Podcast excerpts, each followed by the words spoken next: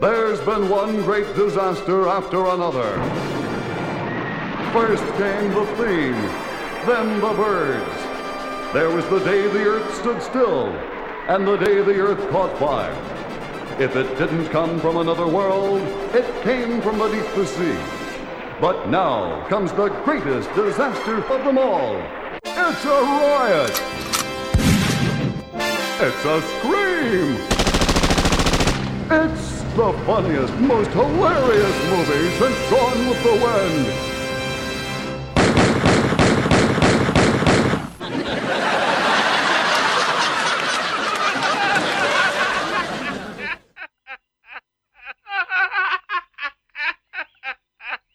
And now for something completely.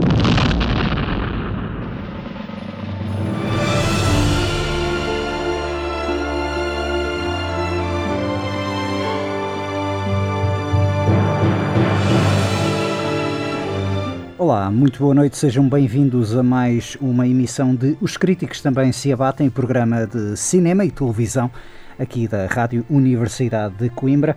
Meu nome é Pedro Nora e estou acompanhado mais uma vez de Camila Borges e João Coutrin. Uh, este último, o fã número um de Taskmaster, antes de ser uh, aquela grande, a próxima moda, não é, televisiva, uh, porque até vai estrear esta semana, não é? a versão portuguesa que nós já há muito tempo andávamos a antecipar, barra temer. A, a, sério que eu depois na semana passada ter dito que não falava mais do programa é estamos a primeira a coisa que me perguntas neste? Foi a primeira estamos, coisa a, estamos a desafiar, a desafiar, exatamente. Eu, eu gosto de estar uh, numa posição em que eu não sou acusado, porque é que só fala de Marvel, só fala de DC, só fala dessas coisas, agora, agora já sabes o que é que é. Sim, estreia amanhã na RTP a eh, versão portuguesa, às 10 da noite. Muito bem. E para a semana, apesar de ser véspera de Oscars, vamos claramente receber a Temos tua... Temos que fazer um comentário à edição portuguesa. É, para... nem que seja aquela coisa do sim, não, talvez, nem. Uh, género de de coisas. Uh, mas olha, também uh, vou, vamos falar de filmes. Camila vamos... viu o primeiro episódio do inglês, não lhe perguntas a ela o que é que ela acha? Calma, e há isso, calma. Mas pronto, ok. Uh... até. Achei que tinha feito alguma coisa errada. Espetacular. Uh, João Pedro Coutrinho aqui a, a, apresentar, acabou de sacar uma arma para apontar-me à cabeça para falar daquilo. Não, mas já agora, sim, era para falar disso, era para, primeiro para apresentar a banda sonora, mas vamos falar então acerca disso, a banda sonora posso apresentar mais tarde. Camila, tu viste o primeiro episódio, Vi. o que é que tu achaste? Eu gostei. De Taskmaster? Sim, gostei. Uh, entretém bastante. Não achaste, já agora eu faço aqui a pergunta porque lá está que eu ainda não, eu, eu o João Pedro Coutrinho, que está aqui presente, eu vou tratá-lo na terceira pessoa, salvo seja, porque, por exemplificar, quem não ouviu programas anteriores, eu muitas vezes referi que gostaria de experimentar aquilo, ele disse sempre começa pela primeira temporada. Acho uhum. que foi o que tu fizeste, primeiro episódio da primeira temporada. Sim. Tu achaste aquilo datado pelo não, tempo? Não, nada, nada. Uma coisa que tu poderias ver facilmente sim, sim, hoje? Sim, é bastante engraçado e percebo que a dinâmica deles estarem no palco a analisar eh, a, a prova que fizeram seja a parte mais engraçada e okay. a interação dos convidados com os dois apresentadores. Tu conhecias uh, alguém? Conhecia, eh, assim, nomes, por amor de Deus, eu não sou boa, mas uma das, das convidadas do primeiro episódio entra no Afterlife. Ah, ok, ok. Portanto, sim. Pronto, certo. Eu, lá está, agora também não estou a ver da Afterlife quem é que. Mas sim, é, tirando a Rita é Gervais, dele, acho que. É a amiga dele, Leira. Certo, certo, também não sei o nome dela. Sim, mas, mas ela, ela entra no, no primeiro episódio. E outros conhecia assim, já os devo ter visto em alguma coisa, mas não os consigo pôr num sítio. Eu sei aquela cara, eu Exatamente. conheço aquela cara de algum lado, mas nunca. Mas, mas é, é engraçado. E, okay. e depois acabas por. Não sei se também fazes isso, provavelmente sim. Mas eu vi acompanhada e. Como é que tu fazias isto? Com quem é que tu te identificas nesta uhum. prova. Ah, ok. E é engraçado, eh, se bem que temo um pouco pela, pela versão portuguesa, porque não sei como é que aquela dinâmica vai ser, porque realmente há uma coisa ali muito específica que eu não sei se resulta ao nível do humor. Okay. Na, ou se irá resultar na versão portuguesa, porque tenho dificuldade de imaginar as pessoas que vão fazer de master e de ajudante, como também dos convidados, depois entrarem naquela dinâmica. Ou seja, às vezes é uma coisa mesmo é um humor inglês, não é? Ok, sim, sim, com sim. poucos limites e com. Uh, ou seja, muito mais agressivo do que aquilo que nós estamos habituados a ver em Portugal. Isso também é verdade, isso também é verdade. Eu acho que também a questão opinativa do público ainda se vai ver cá em Portugal, porque lá está, somos um povo em que nós vemos jogos de futebol e dizemos a coisa do eu consegui fazer melhor, eu consegui fazer isto, aquilo e pronto, às Mas vezes pronto, tem um o grande toy, jogador. um sinal de esperança. Eu acho que é isso, acho que a maior parte da malta vai ficar assim um bocado maravilhado pelas celebridades. Eh, portanto, mas sim, vamos então, por hoje, creio que é tudo do Taskmaster. João, queres gritar mais alguma coisa? Não, obrigado. Pronto, muito bem. Ahm, eu agora vou apresentar então a banda sonora. É uma banda sonora que está nomeada para os próximos Oscars, que eu recordo irão decorrer no domingo, dia 27. Vamos ter eh, emissão da- aqui na Rádio Universidade de Coimbra, em direto, como é costume. Ah, ainda estou meio a compor a equipa, tentar a ver se componho a equipa com algumas pessoas que também vêm de fora, ou ainda também daqui de- dos críticos também se abatem. Também em questões técnicas, pronto, isso é uma data de coisas que vou ter de me atormentar para nos próximos dias. Esta banda sonora então uma das nomeadas, das cinco nomeadas a melhor banda sonora, e é de ah, o filme Madras, Madres Paralelas. Uh, Mães Paralelas, o mais recente filme de Pedro Almodóvar. A banda sonora é assinada por Alberto Iglesias e não, não tem nada a ver com o Júlio. Com o Rúlio. Não. Rúlio! Ah, muito Rúlio. bem! Eu digo Júlio. Ah, o Júlio. O Rúlio. Ah, não sei se vocês já viram este novo filme de Não. Almodóvar, se são fãs de Almodóvar, se têm alguma curiosidade. Ah, este é um filme que conta com Penélope Cruz num dos papéis principais. Uhum. Um, também conta com uma outra atriz espanhola, que agora está-me a falhar o nome, mas faz uma ótima prestação, em que essencialmente são duas mulheres que são, acabam por eh, dar à luz no mesmo dia, ou seja, acabam por eh, conhecem-se na maternidade, desenvolvem uma certa amizade, têm os filhos e depois retomam, digamos, as vidas e um bocado aquela experiência conjunta de terem tido filhos. Isto é uma premissa bastante ambígua, também não quero dizer porquê, porque há, há um elemento muito interessante na história deste filme, mas que vou dar aqui como exemplo que imaginem que, que estamos a- que não tem absolutamente nada a ver. Imaginem que estamos a ver um filme sobre uma família que se muda para uma casa antiga. Inicialmente tu pensas, ah, ok, isto é um drama familiar. E de repente um dos membros morre. E tu pensas, ah, ok, isto é uma tragédia familiar. Mas depois começas ali a pensar de. aparece o detetive e começa a haver ali suspeitas e tu começas a pensar, "Ah, espera, isto afinal isto é um mistério. E a partir do momento em que tu percebes que aquilo é um mistério, tu também ao mesmo tempo sabes quem é que cometeu, digamos, o crime. Ou seja, é, é um volto face interessante em termos de género, mas em termos de narrativa não é assim tão bom porque tu estás a ver logo, eh, torna-se a história, a trama torna-se um bocado previsível. O que é que acontece? E acho também que isso é o maravilhoso neste filme, embora não seja dos meus preferidos do, do Almodóvar, acho que ele eh, está-se a marimbar um bocadito para os eventos do enredo e centra-se mais nas personagens, porque, para bem ou para mal, ele é um dos melhores eh, escritores de personagens femininas. Certo. E, e acho que é muito interessante precisamente por causa disso. É, mas tirando isso, é como eu digo, não, não é daqueles filmes que me, me deixou realizado, mas eu também não sou o fanboy do, do Pedro Almodóvar, portanto também não sei se vocês têm interesse em não ver o filme. Eu costumo gostar das coisas dele, portanto, sim. Certo. Mas tens assim algum filme preferido dele, por exemplo? Mulheres à beira de um ataque de nervos. Ok. Interessante. Porque eu, para mim, por exemplo, não- já viste o Apelo que eu Beat? É o meu preferido dele. Eh, ainda não. Pronto. Que é mais que esse não. científica. Aquela é com a António Bandeiras, não é? Sim. Esse ainda não. Esse ainda Exatamente, não. exatamente. Sim, isto Oh, não é. então, lá está, eu gravito mais para ele explorar o universo feminino. Sim, sim, sim. com personagens femininas eh, fortes e, personagens, e, e como personagens principais. Normalmente gravito sempre mais para esse universo dele. Certo. Principalmente aqueles dos anos 90, não é? Quando. Mas é que é meio comédia, dramédia, meio drama, meio comédia. Sim. Aqui este é mais dramalhão. Eu gosto muito da forma, pelo menos do universo que ele cria, as cores, aquela coisa muito espanhola, não é? Sim, Eu acho que ele trabalha isso muito bem e, e cria-te uma imagem e um universo muito específico. E costumo gostar daquilo que, que ele faz. mas porquê é que, por exemplo, achas que. O que é que tu achas que o torna verdadeiramente único no cinema espanhol? Porque acho que há muitas pessoas Eu que. também não conheço muito, não, Ok, não sei sim. o que é que o torna verdadeiramente único. Sei que costumo ver as coisas dele e gostar. Costumas gostar. Sim, É que o grande problema também acho que às vezes quando o reduzem somente a.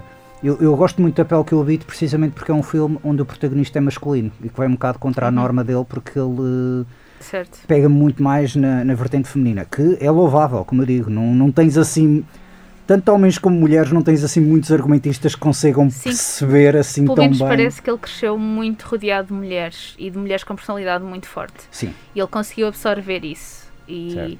colocar isso na arte que ele faz e nos papéis que ele desenvolve para as atrizes. E eu acho isso muito interessante. Ou seja, ali uh, sempre uma tendência de criar personagens que se vão tornar icónicas, não é? E depois até fazem parte de uma cultura pop. Uh, sim, sim, sim, sim.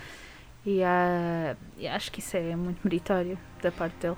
Aqui neste filme, é como eu digo, é interessante precisamente porque ele centra-se mais nas personagens. Uh, o filme está nomeado a dois Oscars, um deles é Penélope Cruz como melhor uhum. atriz, uh, que devo dizer, realmente, inicialmente eu não achava que ela fosse assim tão boa atriz, mas o meu, o, erro foi meu porque eu estava a ver os filmes de Hollywood em que ela entrava e que claramente Sim. ela estava ali como carinha laroca e não uh, dava... Espanhola sensual e sensual, bonita. Exatamente. Sim, exatamente. Sim. Mas o primeiro é... filme que eu vi da Penélope Cruz foi um filme do Almodóvar, justamente. E qual é que é? É pá, aquele dos presuntos com o Javier Bardem Ramon, também. Ramon. Ramon, Ramon. Ah, ok. Nunca vi esse, por acaso. Sim, sim, sim, sim. É uma Penélope Cruz de 16 anos ou 17, uhum. não é? A mentir na idade para poder aparecer em determinadas cenas com nudez. E, e eu ah. devia ter também mais ou menos a mesma idade, mais novo se calhar, quando vi o filme. Portanto, aquilo teve um grande impacto em mim. Certo. Penélope Cruz, percebe-se, não é? não, não, o João começou também a pensar a mentir e é a idade. com o atual marido dela, não é? Com o Javier Bardem. Uhum. Na altura ainda não era marido. O atual, eu disse atual. Ai, o atual, o atual. O atual.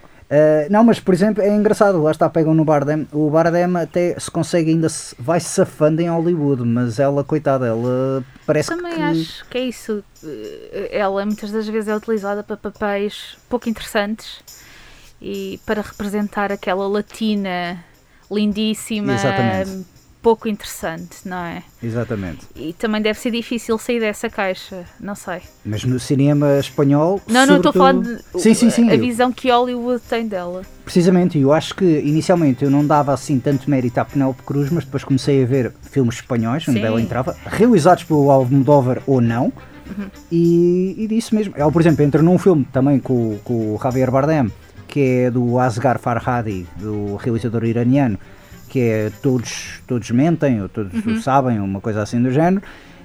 Um, e ela faz um papelão, é, é, absolutamente fantástico. Portanto, é mesmo, é mesmo aquela perspectiva de ela na máquina de Hollywood perde-se muito ali no meio da edição. Certo. E pronto, é, é trágico. Portanto, se nunca viram Penélope Cruz num filme espanhol, ou pelo menos de teor mais europeu, mais independente uhum. e fora de Hollywood, recomendo vivamente. Um, lá está, ela está nomeada para o Oscar por este filme e também é a banda sonora que então está nomeada. Almodóvar e mesmo o filme em si. O filme em si não está nomeado para melhor filme estrangeiro, que fiquei assim um bocado surpreendido, um, dado que, pronto, Almodóvar até costuma ser um dos favoritos à corrida uh, e neste ano ficou completamente de parte nessa categoria. Uh, depois também tenho um outro filme para falar, mas entretanto passo-vos a palavra uh, de que é que querem falar. Uh, João Pedro Cotrim, queres falar de alguma coisa que não seja o programa que não devemos mencionar? Sim, sabes que eu às vezes gosto de puxar aqui temas que não são necessariamente a ver eh, com cinema ou televisão, que às vezes podem ser coisas do mundo adjacente, como livros ou música. Vais falar da publicidade, pelo amor de Deus, vamos, diz que vamos fazer um dia um especial sobre anúncios, porque eu acho que isso é uma coisa que está ali. Há alguns têm muito se lhe diga, mas não. uh, não, mas eu hoje acordei com a notícia de que o comandante James Bond encontrou um vilão da Vila Real ah, agora. Sim. Sim, sim, sim, sim. Jeffrey Bezos é comprou eh, a MGM por mais de 8 mil milhões de dólares. 8 bilhões, sim. Bil billion. Bilhões americanos, mil milhões em, na mil Europa. milhões, exatamente. Uh, não sei se já sabias disso. Não, não fazia ideia. Mas isto é uma transação que já andava a decorrer desde o ano passado, 2021. Uhum, foi consumada que, ontem. Exatamente, foi ontem finalizou esse negócio. Uh, que a Amazon agora é a dona da MGM, de, dos estúdios do Leão. E portanto tem todos os direitos aos bonds. Portanto, e não só. E não só, mas. Há uma biblioteca parva, claro, mas claro. sim. Mas é, é caso para dizer que o James Bond encontra agora um, um verdadeiro vilão de James Bond. No e agora vai sair na Amazon Prime, né? Uh, não, a questão é mesmo essa: é que antigo, o interessante também será ver é. Algum é, diz que vamos ter um Moonraker 2. na vida real ou no cinema? Na vida real, com, o Jeffrey Bezos a interpretar-se a si próprio. Uh, pois, realmente dá, dá, tem as suas parecenças, tem as suas semelhanças. Do interessante aqui também desta aquisição é, primeiro, as duas maiores aquisições de Hollywood dos últimos anos foi, uh, foram feitas pela Disney.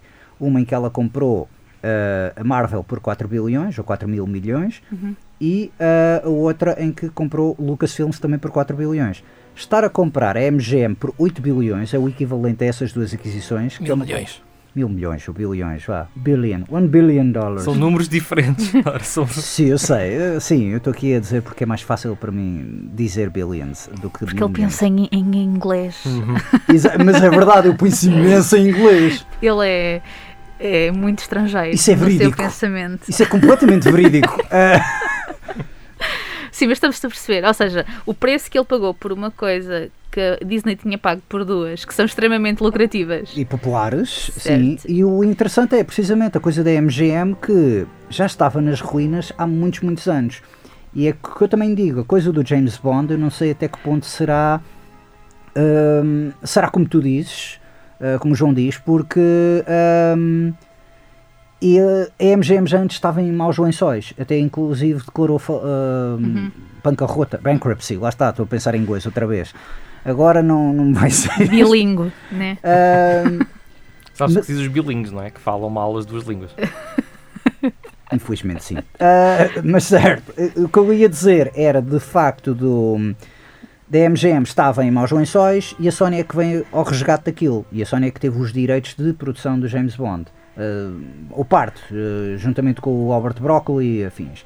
Ou seja, eu acho que isto também, como a Sony foi o único estúdio que não recorreu, digamos, aquela tentação de virar tudo para streaming, como a Warner com a HBO Max, a Netflix com a Netflix, a Disney com a Disney Plus, um, etc. Eu acho que aqui também vai ser interessante ver. Vais ter James Bond, vais continuar a ter o James Bond no, nos cinemas. Agora, importante para aqui, para, para a Amazon, e nomeadamente para o serviço da Amazon Prime, é que vais ter uma data de clássicos, uma data de coisas disponível no, casal da- no canal da Amazon, que até pode dificultar muito a vida a canais alternativos, como Criterion, ou Mubi, ou, Filme. o Filmin, exatamente. Uh, porque tu também notas há uma grande tendência da Netflix em não meter os clássicos. A Netflix costumava muito meter os clássicos, ini- uh, clássicos inicialmente, quando era, digamos, a novidade, mas cada vez mais as pessoas que aderem à Netflix dizem: opá, isto é muito giro, mas eu quero ver filmes antigos. Porque, entretanto, já tens canais ou filmes mais alternativos, salvo seja. Sim. E além de que a MGM continua a apostar muito em produções recentes, e não só James Bond, o, o próximo filme do George Miller, que vai estrear eh, no Festival de Cannes este ano e contra com o Idris Elba, ou Idris Elba, sei, nunca sei agora como dizer também o, o nome do homem, e a Tilda Swinton, está mesmo programado como uma das grandes apostas da MGM para ser lançado na segunda metade do ano e certamente será apenas em, em cinemas. Ahm, portanto, sim, é uma aquisição de peso, mas estou um bocado. Acho que também esse preço que foi astronómico, essa quantia astronómica, também se deveu, digamos, ao peso da marca de- do leão, ter o leão a rugir no início dos filmes. Pode ser que agora seja o Jeff Bezos a fazer isso no início. Ele a rugir no início dos filmes. A mandar O- notas. assim, Não, não, ah, ele a gritar com os empregados. Exato. Alguém vai fazer um edit ele a gritar com os empregados que não a podem ir à casa de banho. Exatamente, a proibi-los de ir à casa de banho. Isso é que era. Olha que estás aqui a dar uma ideia para alguém a fazer um meme. Um É rir para não chorar, não é? É um bocado rir para não chorar, completamente rir para não chorar. Mas sim. Ah, mas sim, é interessante essa, essa abordagem de, de negociata. É, va- vamos a ver o, que é que isto vai dar. Ahm, dito isso, viste alguma coisa? Ou só querias comentar mesmo essa aquisição? Não, é como eu digo, tenho visto muitas coisas sempre. então fala aí de, coisa, de uma coisa, pelo menos, que tenhas visto. Diga-me uma! Uma! Olha. uma. Então, olha, hum, muita gente conhece eh, o Hercule Poirot, Sherlock Holmes, A minha mãe anda a ver o El Poirot neste momento. o Sam Spade e o Philip Marlowe, eu todos conheço, esses sim, grandes sim, sim. detetives, o Batman também, esse Não, grande vou- não, detetive. não vamos falar sobre o Batman, vá. Palavra proibida Hum, também. Mas, eh, para mim, eh, que venho de uma certa escola, sim senhora, Sherlock Holmes é muito bom, Hercule Poirot é muito bom, Philip Marlowe é muito bom, mas nada chega aos calcanhares de um bom policial francês. Ok, E nesse aspecto sou grande fã do, do, do guerreiro do Jorge Simenon. certo. Hum, e no Ubi encontrei eh, mais um detetive novo de quem gostar, que é Uhum. o Inspetor Lavardin, em dois filmes que fez, é personagem de dois filmes do Claude Chabrol, dos anos 80, Ok, sim. o Poulet au Vinaigre e o Inspecteur Lavardin, uh, de 84 e 86, por aí, ou 85 e 86. São os dois seguidos, que são um bocado uma espécie de telefilmes. Tem Certo. um bocado esse aspecto. O não- Chabrol, o Chabrol trabalhava muito também na, na parte Sim, sim. televisiva porque era o que lhe dava mais liberdade. Sim, já nós, nós estamos aqui a falar do Claude Chabrol, da, da Nouvelle Vague. Estamos a falar de um Claude Chabrol mais uh, comercial, que de Uhum. resto é o único que eu uh, conheço. Uh, e se calhar por isso é que gosto mais dele do que dos outros realizadores da Nouvelle Vague. Hum. Uh, Pelo menos os, os do Caia do Cinema. Os outros uh, contemporâneos que não são do Caia do Cinema até são porreiros. Depois posso falar sobre isso noutra altura. Mas uh, eu gosto porque, pá, achei muito engraçados estes dois filmes. Pá. Um, é como eu digo, eu gosto muito do método policial francês, se calhar porque é muito próximo do nosso Uhum. uh, português e eu até por, por ligações pessoais estou muito por, por dentro do meio judicial português de investigação policial portuguesa Um, e uh, trazem-me de facto alguns aspectos do que se vê nos filmes de, tanto nos livros do Maigret como agora nestes filmes do Inspector Lavardin, do Claude Chabrol uh, vêm sempre cenas uh, que eu reconheço da, da minha própria vida um pouco Certo. e por isso é que eu me identifico até mais com eles. Este inspetor é um verdadeiro personagem. O primeiro filme é, é mais uma comédia. Eh, eles, em que o inspetor é quase um personagem secundário. E os seja, tipo a Pantera Cor-de-Rosa? É um pouco assim, sim. Ele é quase o, o- o polícia que vem de fora que, e nós estamos ali a assistir, no fundo. eh, Ao ladrão a tentar se safar? não é ao, ao assim, nós sabemos quem é um dos criminosos, o problema é que aqui, ali não há um só. É uma Ok. aldeia toda de, de criminosos. Ou, ou de gente com más intenções, vá. E, e todos a querer esconder eh, os Isso seus faz-me lembrar, isso faz lembrar eh, um certo filme de Edgar Wright. Ou estou, a estou se calhar a fazer a comparação demasiado É possível, mas o Edgar Wright, o Hot Fuzz, leva a coisa para, para outro nível. Ok, ok, certo. Ali é mesmo uma coisa mais séria. É, é um cómico trágico, vá. Certo, assim. ok. O segundo filme já é mais centrado no personagem do inspetor e na investigação que ele leva a cabo e não tanto na, na- no crime em si e nas pessoas envol- envolvidas ali no crime. Mas de facto, opá, são, são dois filmes que, que eu achei engraçadíssimos. Passa-se muito bem o tempo com eles. Não são nenhumas obras-primas de cinema, nenhum deles. ok. Mas têm diálogos muito bons, muito ácidos. O personagem do polícia está pá, pá, muito bem escrito. É, é, é o polícia típico que eu conheço. Uhum. Uh, mais realista, mais terra a terra, mas ao mesmo tempo consegue ser absolutamente brutal e atencioso ao mesmo. Sim, Ou seja, é, é o policial que, que te dá dois tabefes e te põe sangrado no nariz, mas depois dá-te o próprio lenço dele para tu te limpares e, e te recompores. acho que é sempre aquele pormenor que ninguém liga quando ele dá o lenço. mas Sim, ligam mais à chapada do que propriamente ao lenço a seguir. E às vezes é preciso assim um bocadinho usar os dois métodos, porque as pessoas não percebem, estamos habituados a ver no cinema de Hollywood aquela imagem do polícia bom e polícia mau. Sim, Às vezes não percebem que às vezes a mesma pessoa tem que ser o polícia bom e o polícia mau. Sim, isso é verdade também. Eu confesso que também dessa coisa dos policiais, eu infelizmente não, não sou tão versado, digamos, no cinema francês e agora está-me a falhar o nome. Nem sei sequer se foi mesmo Chabrol ou foi outro realizador, mas ficou a ideia que foi já Chabrol que fez um filme que era basicamente sobre um interrogatório, ou seja, é um filme que se passa todo numa esquadra em que eh, torna-se eh, eh, gira em torno mesmo de os polícias estarem a conduzir um interrogatório Uhum. perante o suspeito do crime.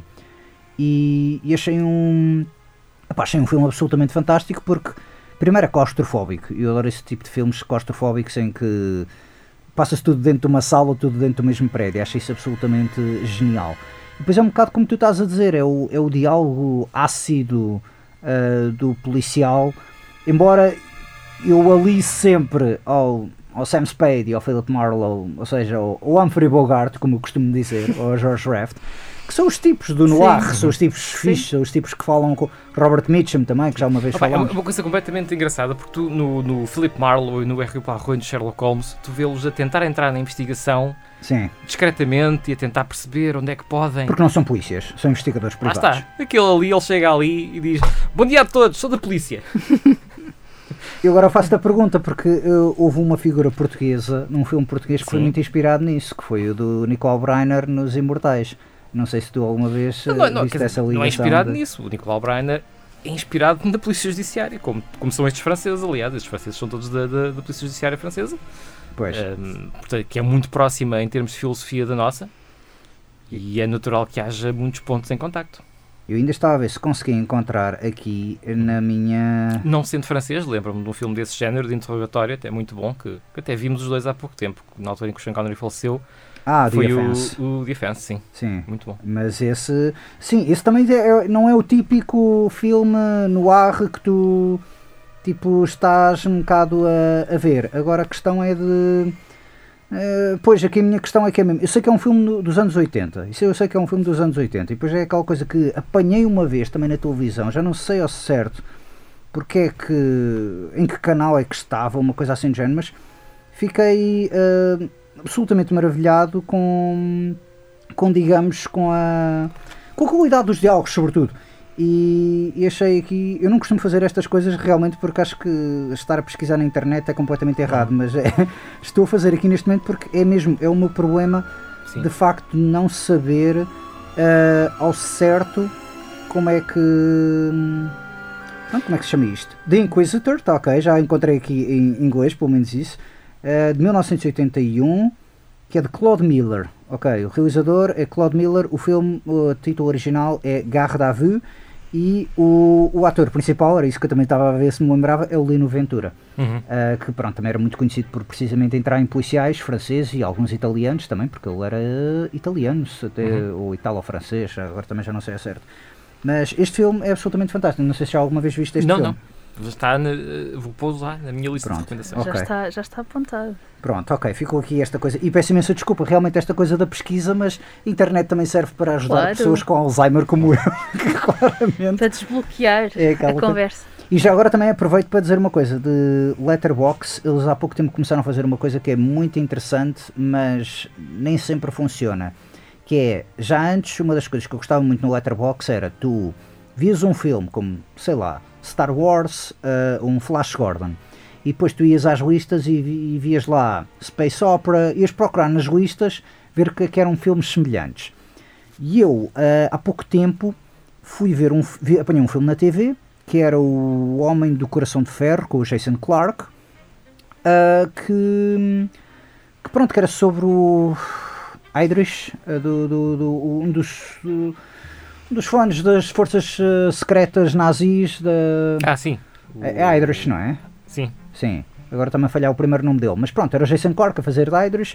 Aquilo, pronto, basicamente é nazis, mas todos eles falam inglês, ninguém fala Só alemão. veio à cabeça Reinhardt, mas não era Reinhardt. Eu acho que também é Reinhardt, olha, mas olha que eu também tenho ideia que é Reinhardt. Reinhardt Idris, se calhar. Ah, tem até a Rosamund Pike como mulher dele, como Uhum. nazi, e realmente eu fiquei assim um bocado bem. Realmente a Rosamund Pike consegue fazer tudo e mais alguma coisa, e a malta ainda achar pinta a mulher. Ahm, E eu então, quando fui assinalar o filme, que é um filme, epá, domingueiro, é, não, é, não é nada de por aí além, ah, eu fui a ver que no Letterboxd cá agora uma, sec- uma secção que é filmes semelhantes.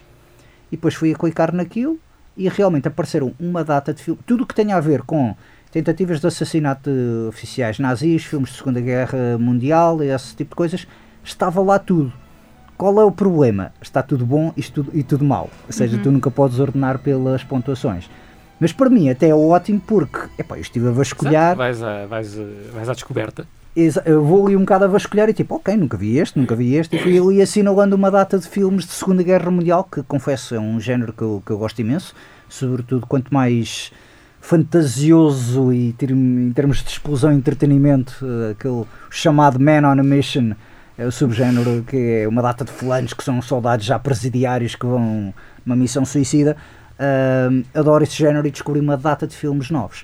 Uh, portanto, está agora essa funcionalidade no Letterbox e para mim até melhorou uma Sim. rede social que para mim já era ótima. Uh, eu sei que o João tem Letterbox, tu não. Eu não tenho. Pois. Segues uh, IMDB? Não. Tens nada? Não, é o que as pessoas me dizem, ah, isto é engraçado de ver. E eu, ok, vou ver. Registas na cabeça? Sim. Uau! E às vezes esqueço-me. E depois, três meses depois, alguém diz-me e eu disse, ah, agora vou ver. E depois, três meses depois. Pois, às vezes esqueço. Sim. Não, atenção, quando eu também meto na lista, às vezes fica ano, Não, ano eu dois. vou, vou assim na espontaneidade. Sim, é muito útil para pessoas, especialmente como o Pedro, que vêem 3 mil filmes por ano. Pois, eu, eu Eh, vejo. Já vi este filme? Letterboxd? Já, já vi. Por acaso já me aconteceu uma vez ou outra. Eh, mas neste momento não, não tenho nada que, que me guie este processo. Certo, certo, certo. Opa, e sim, eu, sou- eu preciso deste auxiliar neste momento porque. Porque Estou velho, estou és velho. É como eu, eu também preciso, preciso do Letterboxd para os filmes, preciso do TV Time para as séries, senão esqueço-me tudo. Por acaso para as séries, lá está, deixei de acompanhar assim muitas séries e como tal. Porque esqueceste. És velho. É Alzheimer, para Alzheimer. Eh, Não, é mesmo, deixei de seguir séries porque eu achava que já estava a ver uma data de coisas e então eu, calma, tenho de cortar aqui um bocadito a. a- não pode ser só séries. Então comecei a gostar mais de realmente consumir narrativas Uhum. mais sucintas, Uhum. mais, mais diretas. Ahm, e, e por acaso também de séries, vi, vi uma minissérie ontem, não era muito para falar, mas falo apenas que vou- vai ser uma não recomendação, que é DMZ, que estreou esta semana na HBO Max, que é baseado numa banda desenhada que trata de Nova York, em que Nova York é uma zona militarizada. Ahm, a banda desenhada foi editada pelo Vertigo, foi escrita pelo Brian Wood e era sobre um repórter que vinha de fora e que vinha fazer, Uhum. digamos, uma, uma reportagem daquilo. É um- uma banda desenhada muito bem feita na medida em que constrói muito bem o mundo e também as personagens e a ação. Ah, a minissérie que foi é quatro episódios, tem o Rosario Dawson, não é repórter, mas é uma enfermeira que digamos está em busca de pessoas da família que podem ter desaparecido ali na zona de guerra ou não. Ahm, é- o episódio piloto foi realizado pela Ava DuVernay, que fez o Selma, também fe- fez o When They See Us. Estava com alguma expectativa para Sim. ver aquilo. O mundo, o cenário está muito bem construído. A história é mediana, não estou a dizer que isto seja mau, mas a série em si acaba um bocado por ser eh, naquela. Se já viram tudo o que a HBO tem para oferecer, eh, podem, podem Não ir está ver no isto. topo. É, fiquei um bocado desiludido por causa disso, porque estava a ver. Primeiro eu achava que ia ser uma série mesmo ongoing, mas depois disseram, ah, é só uma minissérie, quatro episódios. Então eu, tenho, eu papei os quatro episódios ontem. Uhum. Ahm, fiquei um bocado na mesma, mas atenção, também é o meu gosto, é, posso, posso ser eu que. E tenho a comparação com uma da desenhada, com o material de origem, já ter conhecido e achar. Isso muitas vezes é um problema. É, é muito complicado. É por isso que eu deixei de ver adaptações. É, Eu também, de tudo que gosto, não consigo ver adaptações. de tudo o que tu lês e gostas, Sim, não, não vejo. nem por mera curiosidade, Não. porque no meu caso. Não. Ok. A não ser que seja, sei lá, banda desenhada, mas normalmente até tenho contacto primeiro com a. Com o filme ou com a série? Sim, e depois posso ler a banda desenhada. Por exemplo, com as coisas do Alan Moore foi assim. Ok. Conheci primeiro os filmes, depois percebi que aquilo era uma banda desenhada, vou ver a banda desenhada. Agora era incapaz de voltar a ver os filmes. Porque gosto demasiado da banda desenhada, mas se é algo que eu li e gosto, ai, é uma adaptação, ai, a adaptação é ótima, não quero saber. Ok. Mas neste caso, por exemplo, da DMZ, eu fiquei curioso porque era uma história que se passava no mesmo mundo, mas tecnicamente não é das mesmas personagens, é Uhum. uma história completamente diferente. Ah, fiquei um bocado desiludido. Que é a questão do Watchmen também. Uhum. Ah, ok. Que iremos ver. Que iremos ver, sim, Mas, o- exato. mas, o- mas o Watchmen não é uma adaptação, é uma continuação, é diferente. Ok, mas é no mesmo mundo e é uma coisa que não tem exatamente a ver com o livro, não é? Tem a ver com o livro, Não, tem muito não, mais a ver com o é livro. não, como- não é a história do livro, é isso que eu quero Sim, não dizer. é a história do livro. Continuação. Não é como o filme, em que o filme tenta contar a mesma história que o, que o livro contou. Uhum. Pronto, exatamente. Tanto é que, aliás, a série confundiu muita gente que só tinha visto o filme. Exatamente. Por acaso também conheço muita gente que. Porque eles estavam à espera de ver as referências do filme e essas referências do filme não estão lá, são tudo referências dos livros. Sim, Do Gost- livro. gostei muito disso quando soube disso, mesmo assim não me convenceu. Mas eh, Watchmen, é, se calhar, olha, é uma das, das que vou começar a ver. ok. Essas que já acabaram e que dá para uma pessoa assim ver um fim de semana. Fico mais tentado a ver séries limitadas do que séries eh, ongoing, sim. E foi a grande razão porque, porque lá está, se me tivessem dito, olha, estreou o DMZ, eu tipo, se calhar vou ver o primeiro episódio, o segundo episódio e depois logo vejo. Mas como disseram, é uma minissérie, é quatro episódios e não vais ter mais, eu, pronto, vamos, vamos avançar com isto. Ah, mas sim, não está no topo das minhas recomendações, atenção. Ah, dito isso, Camila, o que é que está no topo das tuas recomendações esta semana? Esta semana, o que é que está no topo das minhas recomendações? Agora dava Eh, jeito de teres o Letterboxd, não é? Não, eh, a sorte é que eu não vejo assim tanta coisa, portanto consigo ter um fio condutor mais ou menos. Portanto, hum, vi algumas coisas, mas a melhor coisa que vi esta semana, vou falar dela, porque fiz esta questão nesses modos. Exato. Uh, também é uma minissérie uh, de três partes Boa. que está na Netflix, que é Genius, sobre o Kanye West. Ah, sim, sim, ok. O documentário. sim. E o que é que eu posso dizer? Eh, Eu vou, começo por dizer que é uma série que, para ser vista e apreciada, acho eu, tem que ser por alguém que tenha algum tipo de interesse. Ou seja, seja no Kanye, seja no estilo de música, seja como se produz um álbum. Ou seja, não, não acho que seja aquele tipo de série que uma pessoa não tem nada para ver, não, não, não tem nenhum interesse sobre aquele universo, depara-se com aquilo e fica a ver a série. Certo, mas o Kanye West hoje em dia é uma das maiores estrelas musicais. Sim, mas eu estou a dizer que Eu, eu percebo, percebo o que é que ele está a dizer. tem que ter algo. Também viste? Não vi, não, não vi, mas tenho outros exemplos. Um dos filmes que eu mais gosto de- desse género documental é o Beyond the Lighted Stage, que é um documentário sobre os Rush, que é muito bom, mas eu penso, se calhar é muito bom para mim, porque eu Pois, gosto da banda. Eu acho que tem Certo, que ser sim. exatamente por uma coisa, que são os primeiros dois episódios são sobre a construção do College Dropout. Ok. Ou seja, ou vês o Kanye a produzir, a gravar, ou a ir atrás de algum tipo de reconhecimento, atrás do contrato com a Rockefeller, ir conhecer aquele gajo, porque aquele gajo é um intermediário que lhe vai. Ou seja, ele está a trabalhar o tempo todo. Certo. Todas Sim, as sim, ações nos dois primeiros episódios têm uma finalidade, que é fazer daquele álbum o sucesso que ele foi. Uhum. Portanto, eu não acho que, mesmo quem tenha muito interesse, pronto, quem tem muito interesse sobre o Kanye, obviamente vai gostar da série. Agora, não, não acho que seja uma série para, ah, não tenho nada para ver, este universo não me interessa nada. Não acho que seja o tipo de série para esse tipo de pessoa, porque é uma coisa muito específica, é um momento muito específico, uma pessoa muito específica. É muito específico, podes dizer isso. sim. Ponto isto. É um documentário para quem gosta de música, para quem gosta de produção, para quem gosta do Kanye West. Eu já ouvi dizer que era uma trilogia. É uma trilogia, são três em- episódios. Não, mas que me leva a indicar que cada episódio tem uma hora e meia, pelo menos, que é Sim, tipo um sim, filme. sim, ok, sim, ok, era isso. Sendo que os dois primeiros são a execução desse álbum Ótimo. E depois há um hiato de mais de 10 anos Uhum. e passamos para 2020. Ui, que é seja, mesmo aquela parte. que é o grande o grande choque da série. Isto não é spoiler para ninguém, não é? Sim, Que é ver duas, uma pessoa que parece duas pessoas completamente diferentes. é certo. Há dois momentos na vida do Kanye West, desde que ele tem. Acho que ele, ele começa a ser acompanhado por o, pelo Cody quando ele tinha, sei lá, 20 anos, em 98. Uhum. Em 98, sim. Ou seja, ainda ainda era mais novo, na verdade. Mas, ou seja, era um jovem, um adolescente, jovem adulto, até o momento atual. Há dois episódios absolutamente fundamentais que mudam a percepção do, do, do Kanye. Não vou dizer quais são, porque acho que essas são as. É, é assim, quem conhece a vida dele sabe provavelmente o que é que eu estou a falar. Sim, sim. Uh, mas é interessante ver. E depois é assim, também.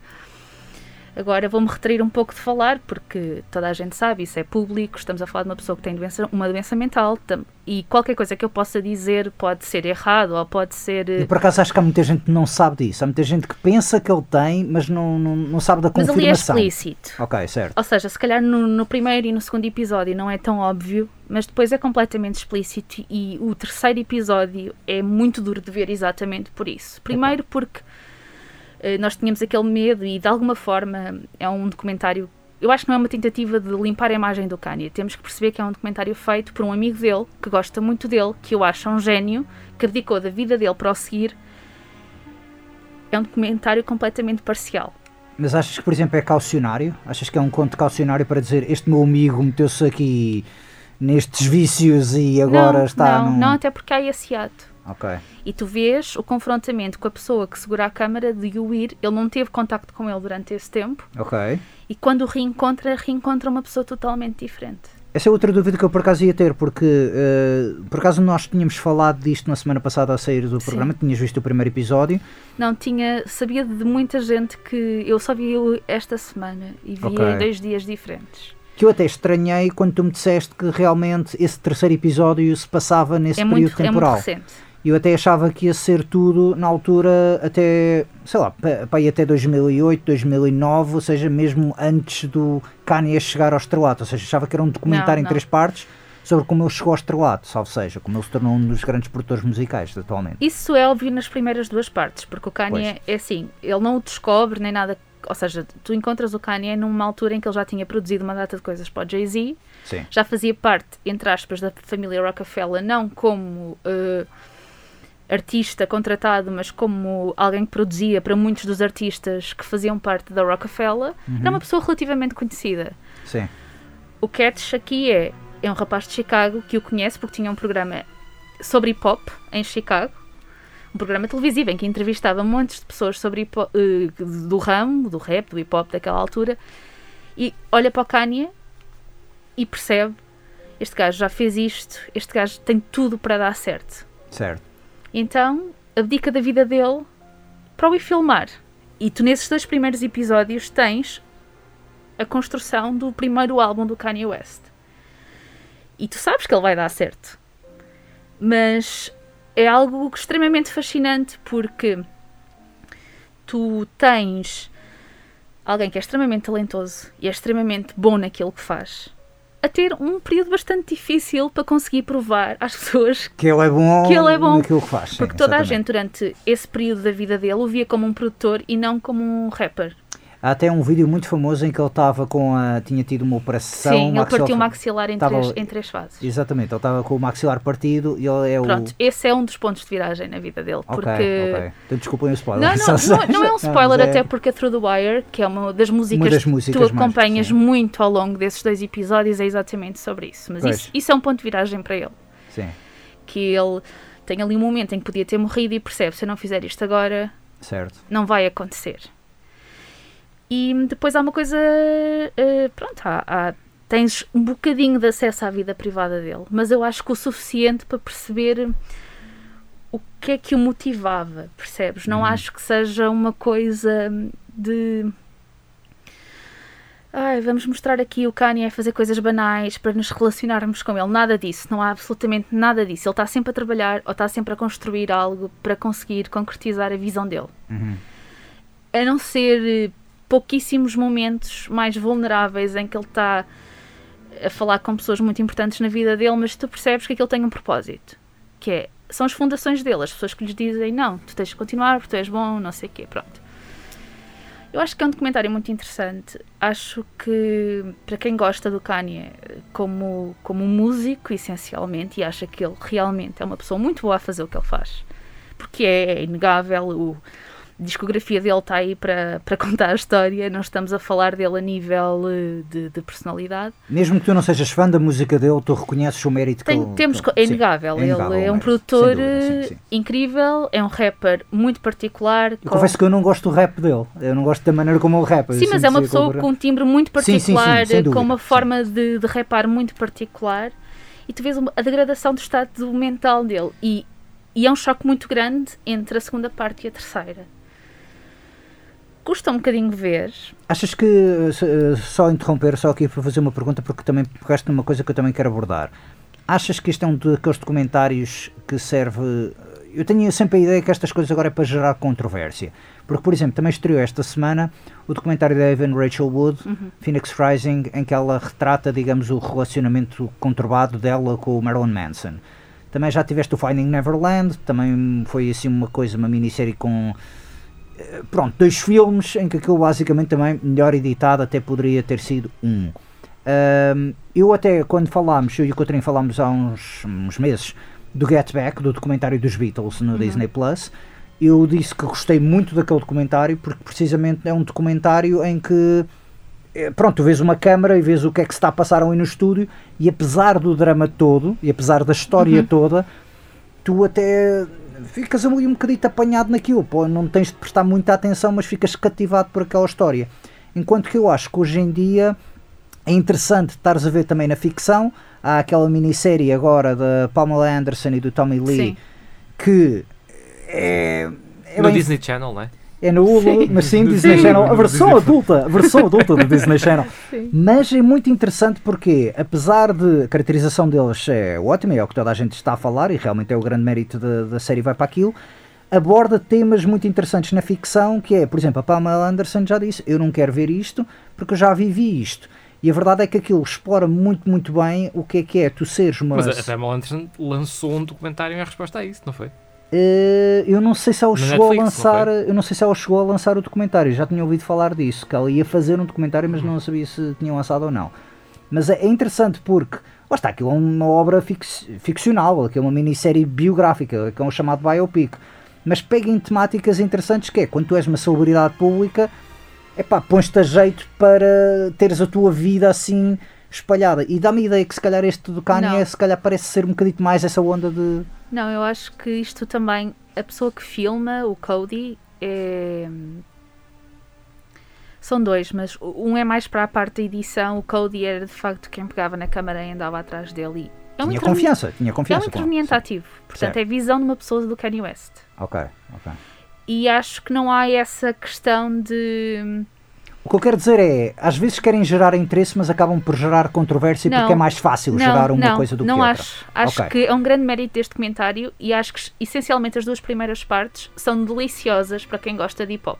Ok. E para, para quem gosta daquela fase da Rockefeller, que tinha o Jay-Z, o, O Pharrell, o Pharrell Jamie nos tudo. Neptunes. Sim, sim, sim. Quem gosta, primeiro, quem gosta do College Dropout e quem gosta desse, do início dos anos 2000, do hip hop do início dos anos 2000, Sim. vai adorar, porque estão lá todos e é eles a trabalhar. Tu estás a ver músicos a serem músicos. Ou seja, é mais Get Back. Pelo que me estás a fazer a descrição, É- parece-me. é não sei se já viste. Não, ainda Back, não, mas pois. é músicos a serem músicos, Certo, ou certo, seja, certo. é maravilhoso ver como é que aquelas pessoas criavam, eh, como é que eles vendem uma ideia, como é, ainda para mais o Kanye, que é muito conceitual desde sempre. Hum.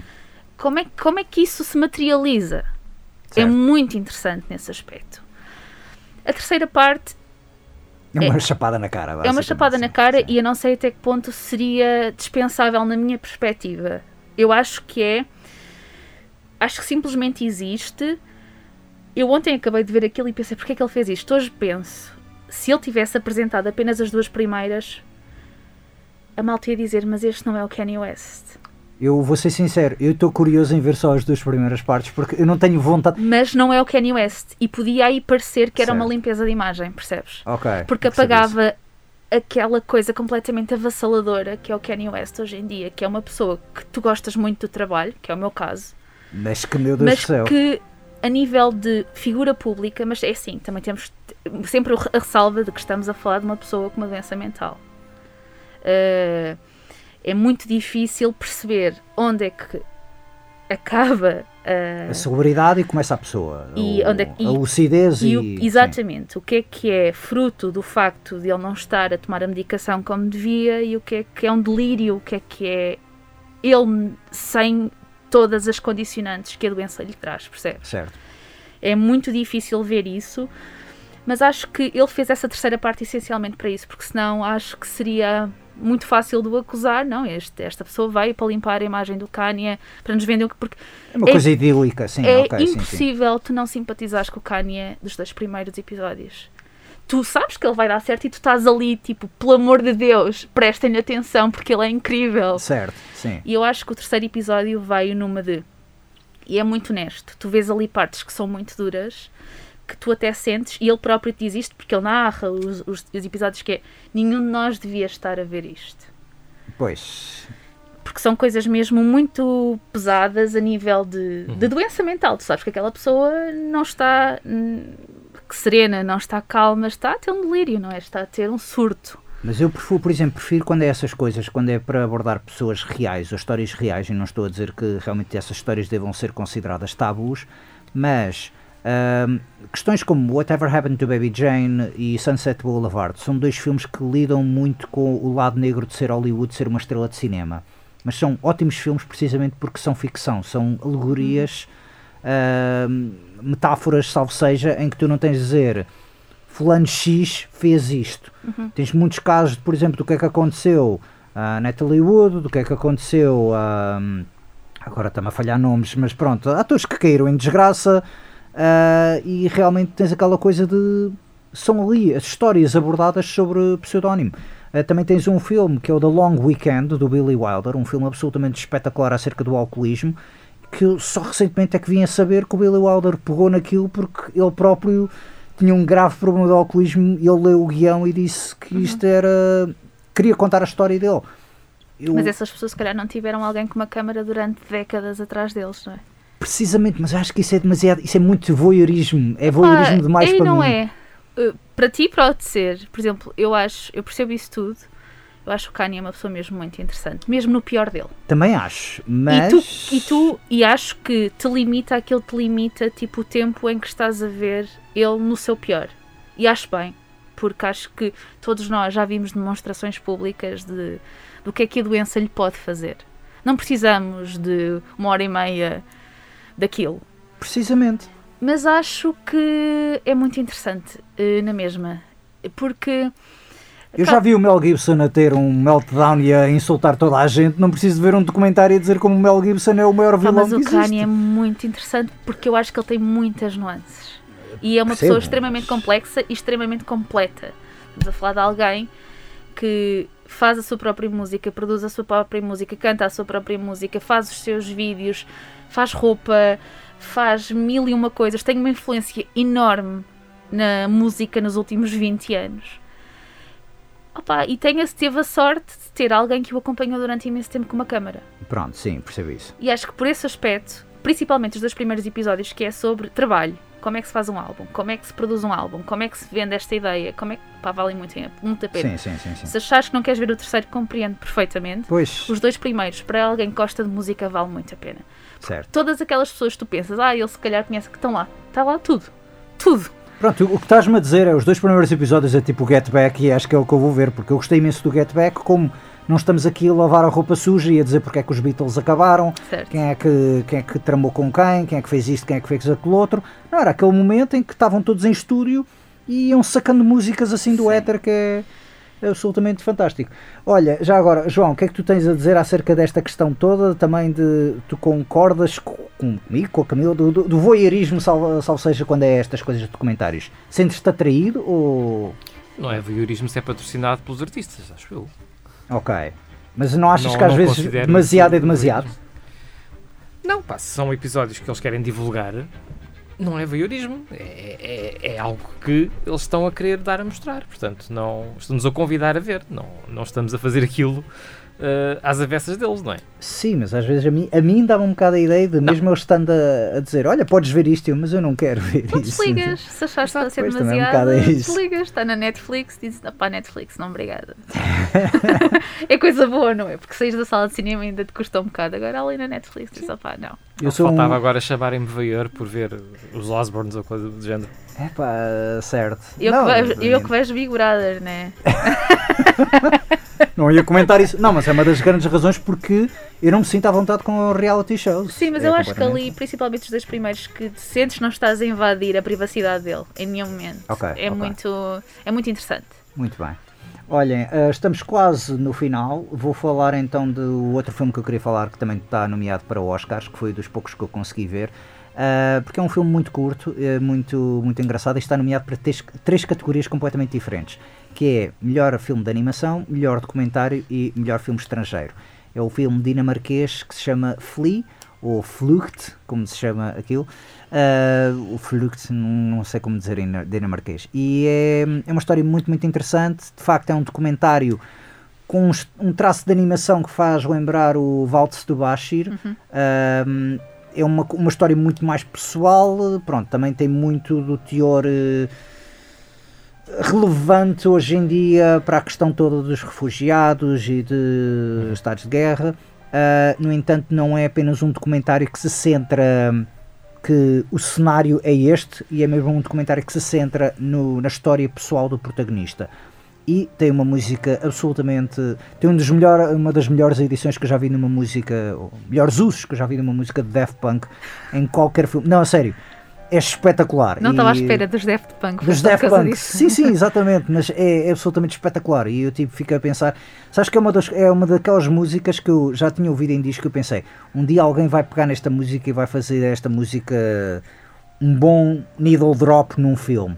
E aconteceu neste filme e eu não estava absolutamente nada à espera, nem de qualquer música, precisamente eh, quando ouvirem a Get Lucky ou a One More Time, não, mas não é isso. É, Sabes quem é que tem uma versão de uma música dos Daft Punk? Ok, O Kanye Kanye West. Sim, Stronger. Ah, Não podia deixar passar, né? Certo, certo, certo, certo. E eu não gosto muito dessa versão, mas enfim. Uh, mas a questão é, é, é, um documentário muito, muito interessante. É um filme de animação interessante. Não é o meu filme de animação preferido. Talvez será o meu documentário preferido, porque eu não sou muito de ver documentários. Lá está. Uh, e filme estrangeiro também. Ainda estou para ver então o Pior Pessoa do Mundo e o Drive My Car. Uh, mas, por exemplo, gostei um, um bocadinho, muito mais, quero dizer, do, do Hand of God, do Paulo Sorrentino. Mas, se realmente querem ver um filme que preencha essas três categorias, nem que seja para dizer, ah, sim, eu vi este, eu estou a seguir esta categoria, pronto, tem este filme, que é engraçado, um filme ser nomeado para três categorias completamente, completamente Exatamente. Eu dos Oscars só vi esta semana também, o Power of the Dog. Ah, ok. E gostaste? Não estava no meu top. Ok. Perguntaste-me o que é que foi melhor esta semana, não estava lá. Muito bem. Mas melhor ou pior que o Batman? Melhor, fogo. A sério? Fácil. Por acaso gostei mais do Batman. A sério? Pronto, sim. sim. sim, mas pronto, lá está, gosto de show. Mas uh, o Drive My Car acho que até vai ter exibição uh, no TAGB, não vai? Mas creio que é só após a cerimónia dos Oscars, okay. infelizmente. E também não está nos cinemas, não estou a perceber, está em pouquíssimas salas de cinema uh, no país. Não estou a perceber o que é que se passa com a distribuição desse filme, mas enfim. Entretanto, os críticos também se abatem, então já não temos tempo para mais para bater mais críticos por esta semana. O programa regressa para a semana, uh, como é hábito na sintonia da Rádio Universidade de Coimbra. Até lá podem continuar ligados nos 107.9 FM ou em RUC.pt. Até para a semana.